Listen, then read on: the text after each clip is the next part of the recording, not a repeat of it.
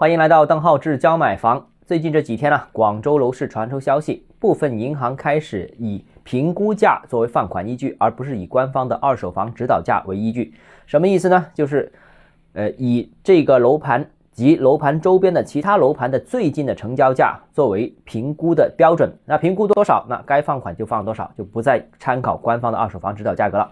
那这个消息到底是真是假？我们暂且不评论，各位可以自己去银行去问一下啊。我们只论这个政策，如果是真的，会对楼市产生什么样的影响？我觉得有三方面值得大家关注的。首先，第一个，这个规则真的落实的话，那二手市场有可能会逐步恢复正常。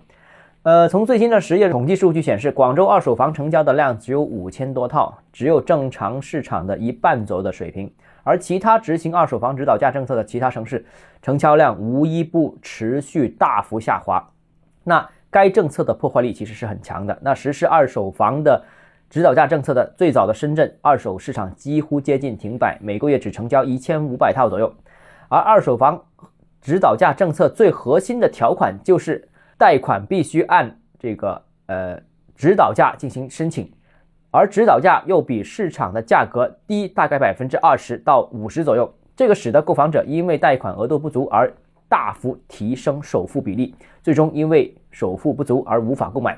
那近期广州多家银行如果不再使用这个二手房指导价作为评估的话，那二手房市场就会逐步恢复正常，啊，至少在一定程度上恢复正常。第二个呢，就是一手市场也会受到这个政策的影响，哎，政策虽然是针对二手市场，但也影响一手。其实这个之前我们已经提过，大城市购房群体当中，改善型需求是占绝对主导的。这一批客户很多都需要卖一买一，通过卖房子腾出指标、腾出资金，然后再加点钱凑起来再买一套新的，这种是很典型的改善型需求。但是二手市市场凝固之后，这个卖一买一变成了不可能，所以这个政策其实也间接影响一手市场。如果这个政策，轻微放松或者有所放开的话，对一手市场也会产生利好啊。那这样，无论是广州的土地市场还是一手房市场，也会逐步逐步的回暖。第三个就是这个政策有没有可能性呢？呃，我个人感觉还是有可能，呃，甚至是有可能继续执行，或者说其他城市也有可能继续跟进的。为什么呢？首先第一个啊，这个国家的调控整体上对房地产还是以稳房价、稳地价、稳楼价为主要基调。那如果房价上涨过快，当然不允许；但是房价如果持续下跌，也不符合这个调控目的。再加上，哎，前一段时间我们已经看到国家统计局广东调查大队已经对二手房指导价政策的影响做了相关的这样一个统计调研，那可能这个也是调整政策的一个前奏。再加上央行此前已经三番四次的强调。在融资上要给予刚需购房者以支持啊，那这个其实理论上也不违反国家的大政方针。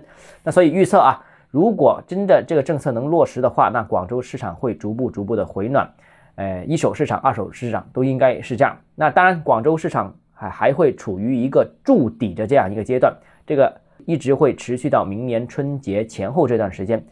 当然了，整个市场春节之后就会逐步进入一个价稳量升的一个比较好的一个态势。好，今天节目到这里啊，如果你有其他问题想跟我交流的话，欢迎私信我，或者添加我个人微信邓浩志教买房六个字拼音首字母小写这个微信号，我们明天见。